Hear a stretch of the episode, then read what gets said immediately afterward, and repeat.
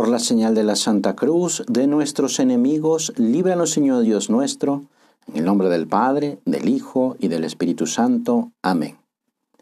Señor mío y Dios mío, creo firmemente que estás aquí, que me ves, que me oyes. Te adoro con profunda reverencia. Te pido perdón de mis pecados y gracia para hacer con fruto este rato de oración. Madre mía Inmaculada, San José, mi Padre y Señor, Ángel de mi guarda, interceded por mí. En una ocasión, Jesús contó la siguiente parábola. El reino de los cielos es como un hombre que al salir de viaje llamó a sus servidores y les confió sus bienes. A uno le dio cinco talentos, a otro dos y a un tercero uno solo, a cada uno según su capacidad y después se fue de viaje. Seguramente, cuando hemos escuchado o hemos reflexionado sobre esta parábola, hemos llegado a la conclusión de que nosotros hemos recibido no solo un talento, sino muchos talentos, todo un montón de gracias que Dios nos regala sin mérito propio, simplemente porque somos sus hijos y nos quiere y nos quiere mucho. El Señor nos ha dado un tiempo, unos años, los que Dios quiera, para que esos talentos fructifiquen, se multipliquen. El tiempo es necesario también para ir avanzando en nuestra vida espiritual. Decía San José María que las almas, como el buen vino, mejoran con el tiempo. Lo que significa que en nuestra lucha también hemos de contar con el tiempo, porque lo necesitamos. Además, también puede ser una manifestación de humildad que nos lleva a luchar con constancia y con paciencia una y otra vez para conseguir esa mejora en nuestra vida interior, en nuestra identificación con Jesucristo.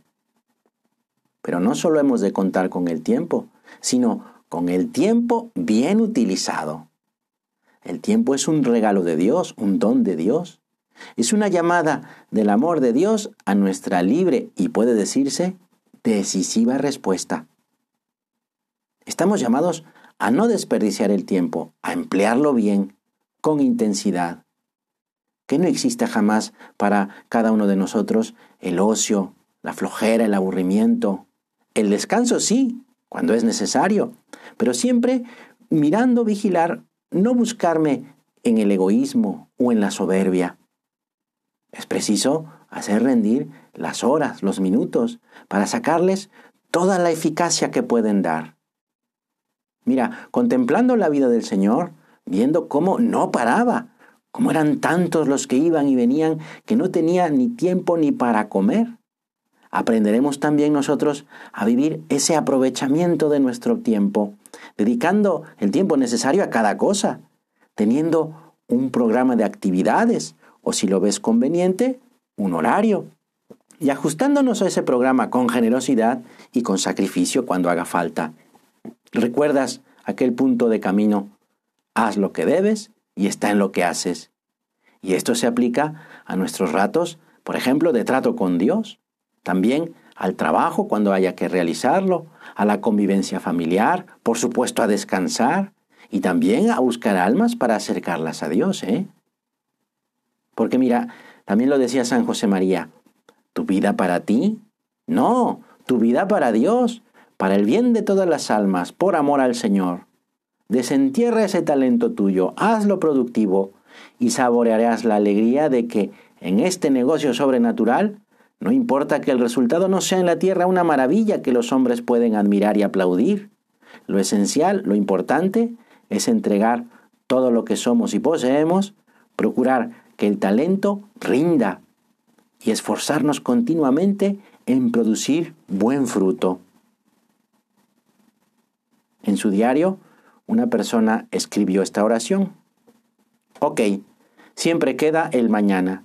Sin embargo, sé que en mis momentos de verdadera sinceridad, que ha habido demasiados mañanas y que mañana lo dejaré aún para mañana. Por eso, ayúdame Señor a convertir el mañana en hoy. Y es que en nuestra época todos decimos, nos falta tiempo, me falta tiempo, porque el ritmo de la vida cotidiana pues se ha vuelto un sin parar. Pero sobre todo esta cuestión, Dios tiene una buena noticia. Dios nos da su tiempo. Nosotros tenemos siempre poco tiempo, especialmente para el Señor, por desgracia. A veces no sabemos o no queremos encontrar esos momentos para acercarnos a Dios. En cambio, Dios tiene tiempo para nosotros. Nos da su tiempo porque ha entrado en nuestra vida, en nuestra historia, con su palabra y con sus obras de salvación, para abrir nuestra vida a la eternidad y hacer hacernos santos. Sucede muchas veces que la vida de las personas se gasta toda entera, año tras año, en perseguir bienes materiales, uno detrás de otro. Un mejor puesto de trabajo, una casa, unos viajes, más dinero. Y llega el, fin, llega al final sin que haya quedado tiempo para buscar otros bienes que teóricamente aceptaba como importantes como la vida de familia, la amistad y sobre todo el trato con Dios. El Papa Francisco nos da un consejo muy importante. Cuando salgamos de esta pandemia, dice el Papa, todo será distinto.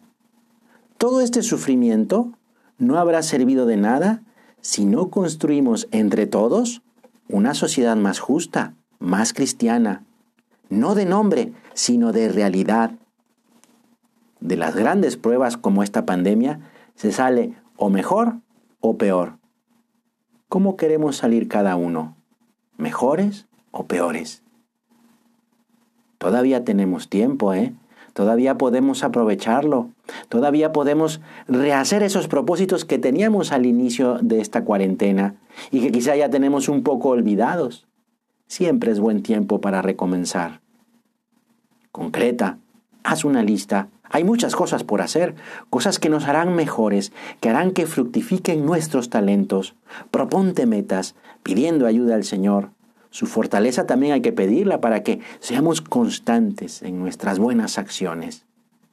Pues le pedimos a la gran Madre de Dios y Madre nuestra, la Virgen María, que nos ayude a salir mejores de esta pandemia, aprovechando el tiempo, aprovechando los talentos que Dios nos ha dado para acercarnos más a Él.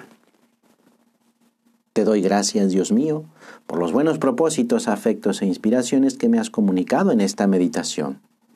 Te pido ayuda para ponerlos por obra.